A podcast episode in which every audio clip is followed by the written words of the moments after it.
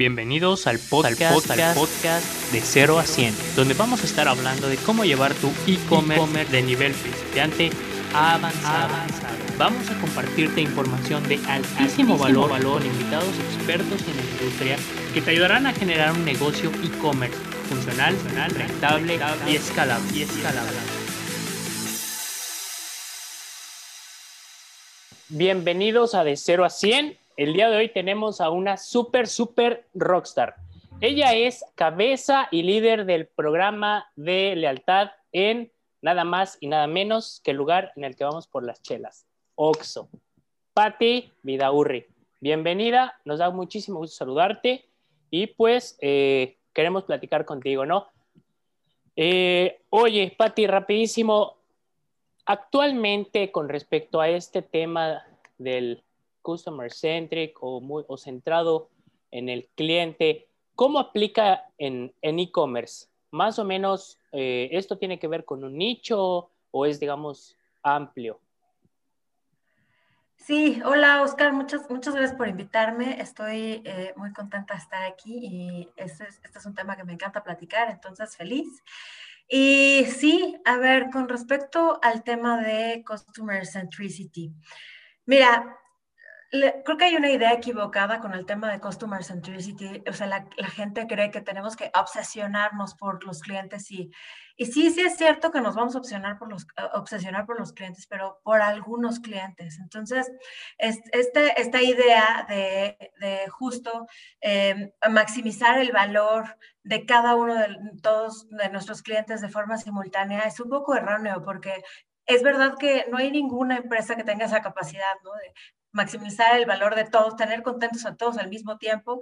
Este, entonces, el Customer Centricity de lo que se trata es poder, dos cosas. Una, tener la capacidad de poder hacer segmentación y la habilidad de poder entender cuál es tu segmento más valioso y en el cual te puedes enfocar, ¿no?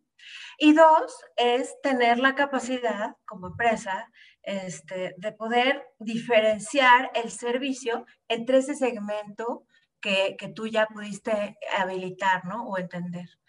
Y, y con e-commerce tiene, tiene mucho que ver porque justo esta capacidad de la que hablamos de segmentación, eh, pues es muchísimo más fácil cuando puedes identificar al cliente. Y entonces, esta es una bondad muy grande de los e-commerce. Aunque en muchos e-commerce tienes la oportunidad de comprar de forma anónima, eh, de todas maneras puedes entender a los clientes y, seguirlos con la tecnología que hoy existe, ¿no? Entonces, eh, creo que quien, quien puede apalancar mucho en este momento es eh, e-commerce. Y, con respecto a lo que decías de un nicho, pues, pues sí y no, ¿no? O, sea, depende, definamos lo que es un nicho, pero justo, justo esto de lo que estamos hablando de segmentación es, lo podemos llamar agrupar a un nicho específico y sobre ese atacarlo, ¿no? Pero es, es justo, justo hablar de poder hacer diferenciación, no solamente en cómo segmento, sino en cómo brindo un servicio o un producto. Ok, super Pati. Tú comentabas algo muy importante que es detectar tu segmento más importante y atacarlo, ¿no? Sin embargo, en tu experiencia, ¿qué tanto esto sucede? Porque lo hemos escuchado varias veces, ¿no? De tu segmento más rentable y no lo, no lo pierdas de vista, pero del dicho al hecho hay un gran trecho, ¿no? Entonces, ¿qué nos puedes decir de realmente poder lograr esto? Mira, es, es bien importante que podamos identificar eh, estos segmentos, ¿no? Porque eh, sí pasa que, y pasa muy seguido, porque yo lo he visto en varias empresas, que muchas veces el 20% de los clientes es el que hace el 80% de las ventas, ¿no? Entonces, si tú puedes analizar eso y puedes entender cuál es el foco, entonces eh, vas a poder maximizarlo, ¿no? Entonces, em, si tú no, no eres capaz de poder entender el valor de tus clientes y dónde están mapeados, entonces, pues puedes empezar a tirar muchas acciones por todos lados y sí vas a empezar a tener piquitos de venta incremental por acá, algunas campañas te van a funcionar de un lado, del otro, pero en realidad, este, o sea, sí, del, dicho al, hecho hay un gran trecho, pero eh, eh, si quieres maximizar el valor de tus clientes, tienes que entender en dónde están, porque además, una vez que entiendes estos clientes de alto valor, eh, los clientes tienen una capacidad de cartera limitada, ¿no? No es que vayamos a poder meterles más dinero a su cartera para que gasten más.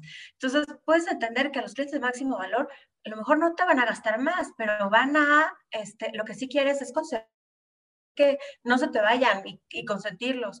Y, puedes también encontrar cuáles son los clientes que sí tienes oportunidad de darle un empujón y que tu share of wallet sea de este lado. Entonces, eh, lo, que, lo que yo les diría es, en la realidad, esto solamente sucede cuando entiendes bien en dónde están mapeados tus clientes, hablando en términos de valor.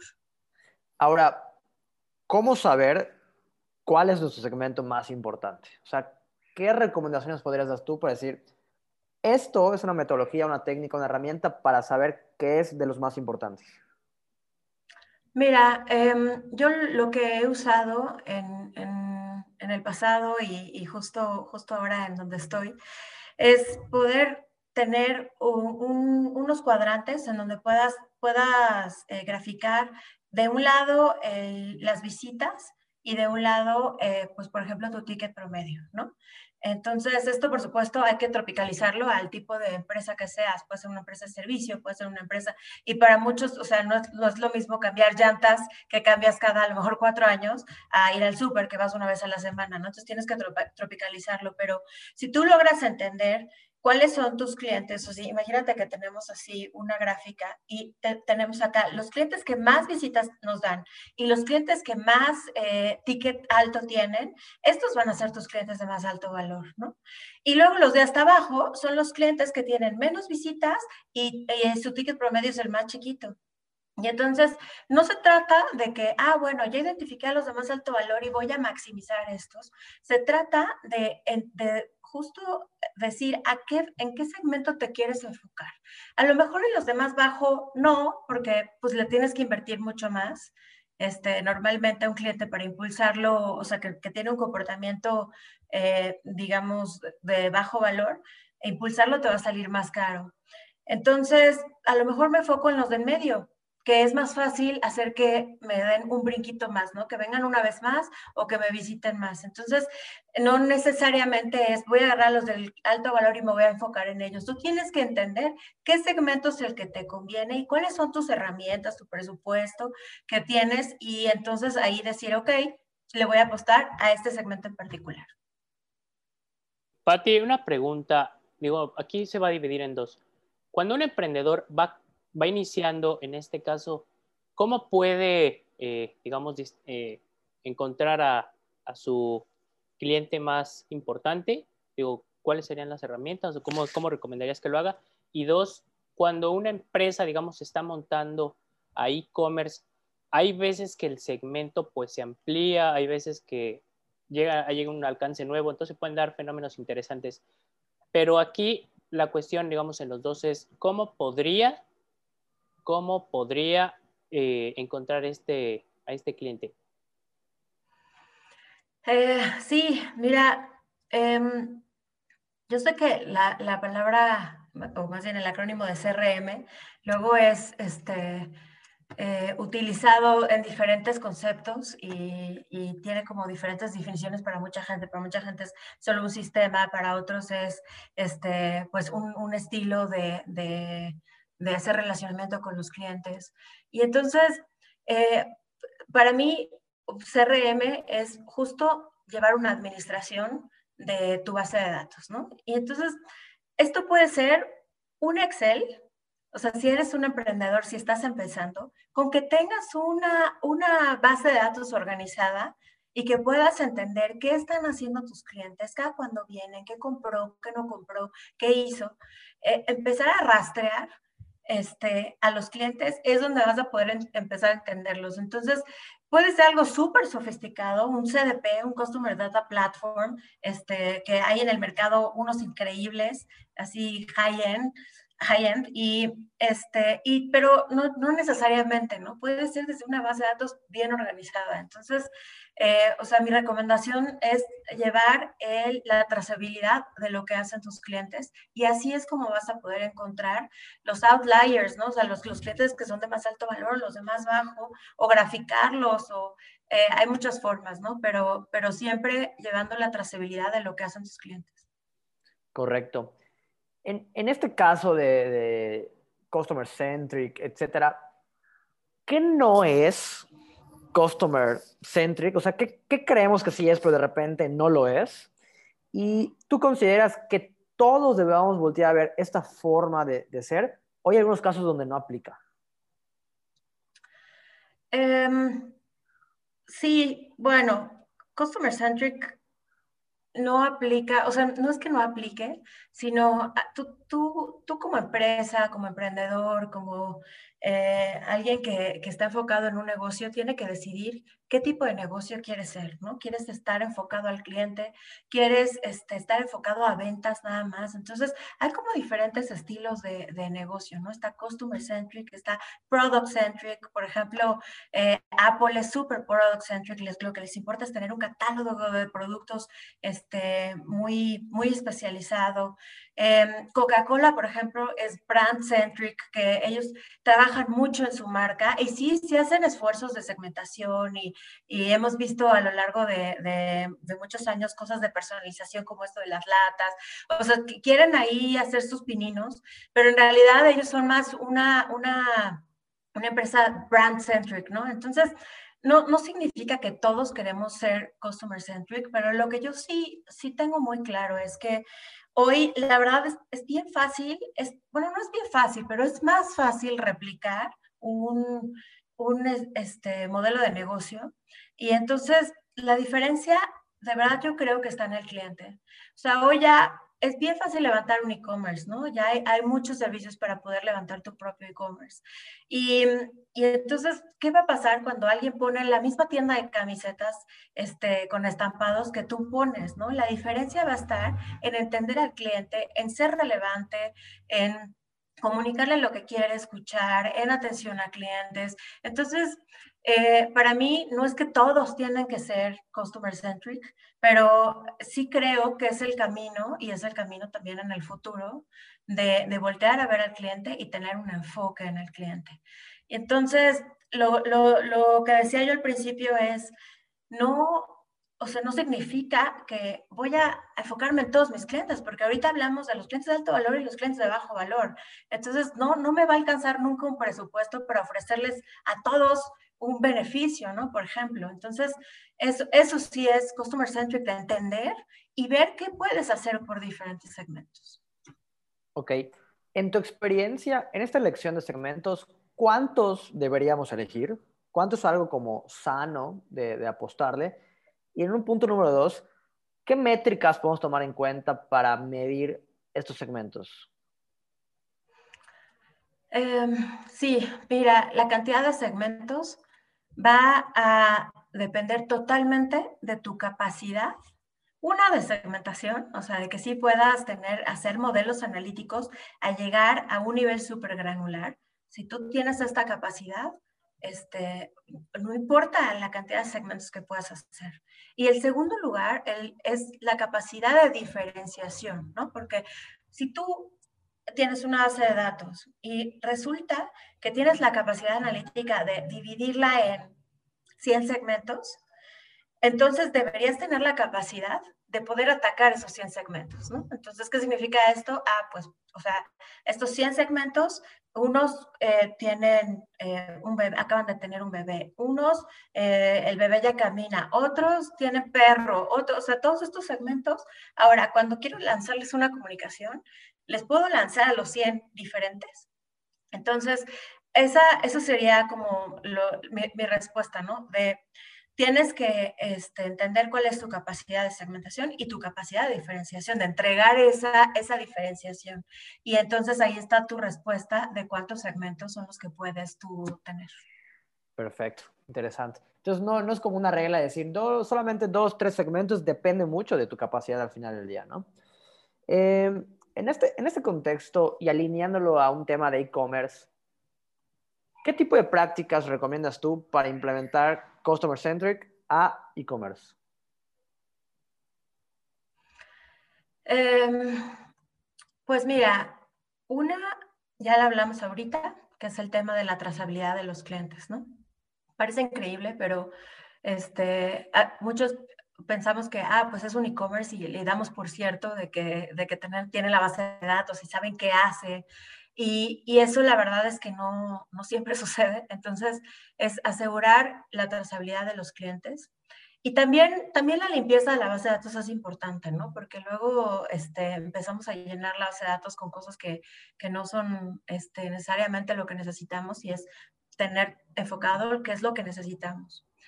Em, otra cosa importante es el tema de la omnicanalidad, porque hoy la, gente piensa que ser omnicanal es, tener una tienda en línea y también tener una tienda física, ¿no? Y ya, ya cumpliste, check. Y la verdad es que no, o sea, omnicanalidad se trata más que eso, se trata de, de justo ver qué es lo que quiere, cuáles son los canales por los que quiere interactuar el cliente y que tú puedas empezar a alimentar esta base de datos con todos esos canales. Y canales no me refiero a eh, solamente el canal de compra, ¿no? De online o físico, sino, oye, este cliente sí visita mis redes sociales, habla al call center, se queja en el call center. Oye, este, es que pues me gusta este, tener las mismas promociones en línea o en, o el call center o en la tienda, ¿no? Entonces, de esto se trata la omnicanalidad de entender al cliente, ponerlo en el centro, ver cuáles son sus canales con los que quiere interactuar y disponer de ponérselos a su disposición. Entonces, para mí, ese, ese sería otro tema importante.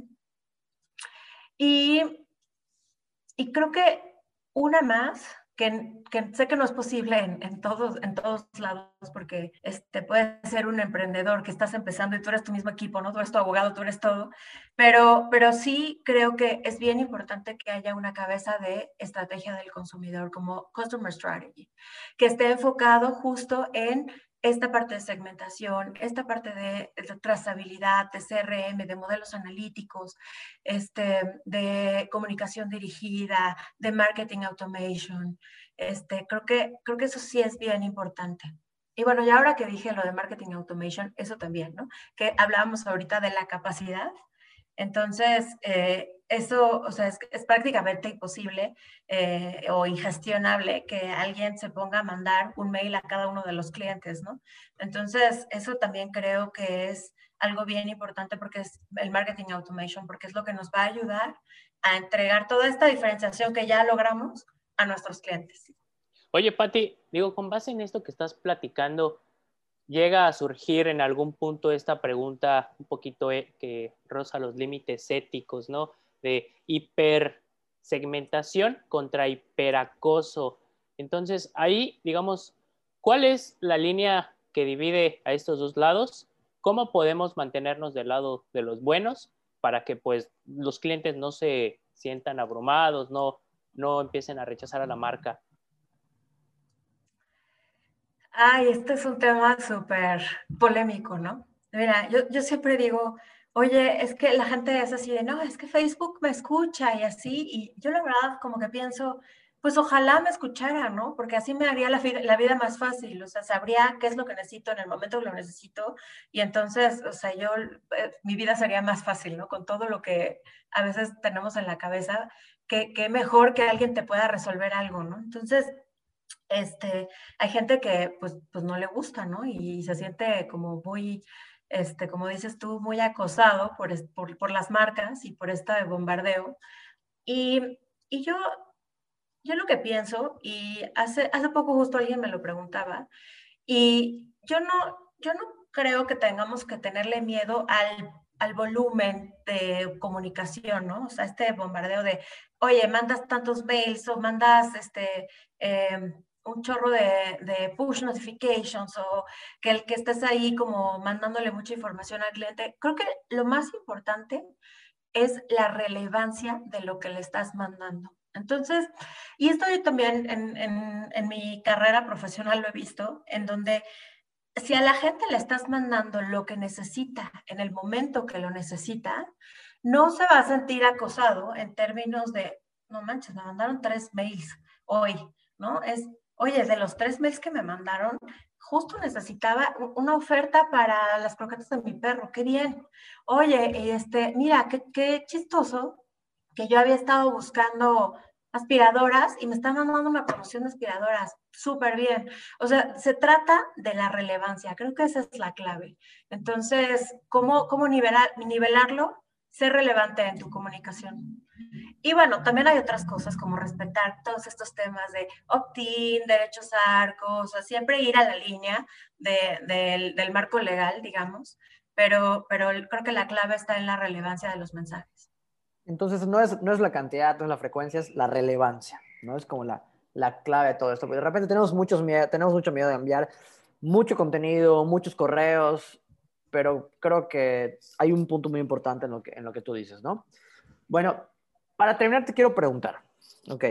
Para cerrar con broche de oro, ¿cuáles serían esos tres tips de muchísimo valor que tú dejarías decir, a ver, independientemente de todo y para todo y lo que quieran hacer, tres cosas, así confirma de Patricia Vidaurri, que les va a marcar y pueden empezar a implementar y va a tener buen impacto.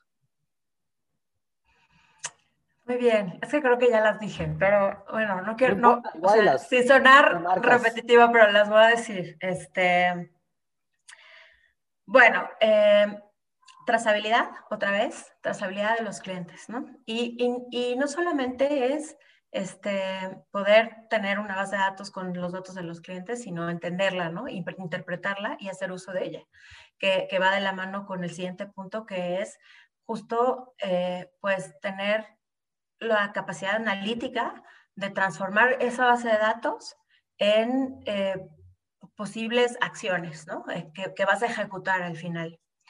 esa sería el, la segunda parte.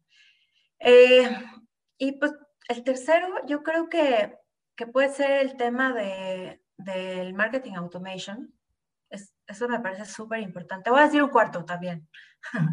lo que les decía del marketing, automation, yo lo, viví muchos años de mi carrera y, este, y la verdad, sacrificas mucho. Entonces, enfoque, automatización. Y, el cuarto, que, dije que iba a decir un cuarto, es el tema de eh, omnicanalidad. Entender cuáles son los canales en donde quiere interactuar tu cliente y estar ahí para, para, brindarle ese servicio, porque es lo que va a hacer la diferenciación. Acuérdense lo, lo, que les decía de hoy es más fácil copiar un modelo de negocio, pero no es tan fácil eh, que puedas hacer un buen trato al cliente, ofrecerle los canales correctos, mandarle la comunicación correcta, este, mandarle cosas relevantes. Y creo que todo esto se logra con estos cuatro puntos. Ella. Perfecto, no, pues muchísimas gracias, Patti. Gracias, Patti. Eh, que nos llevamos algo de muchísimo valor. Este tema de, del customer centric, de la omnicanalidad, son palabras como empiezan a estar de mucha moda, pero... Poco entendidas. Poco entendidas, ¿no? Y poco realmente bien utilizadas. Entonces, de verdad, escucharlo de alguien de ti, con la carrera que tienes, te agradecemos mucho el tiempo. Sabemos que es una persona súper ocupada y de verdad, muchísimas gracias por, por el tiempo que estuviste acá, ¿va? Pues, no, gracias a ustedes, Ramón y Oscar, de verdad. Me encanta platicar con ustedes siempre. Uh, gracias, nos vemos en otra sesión. Gracias.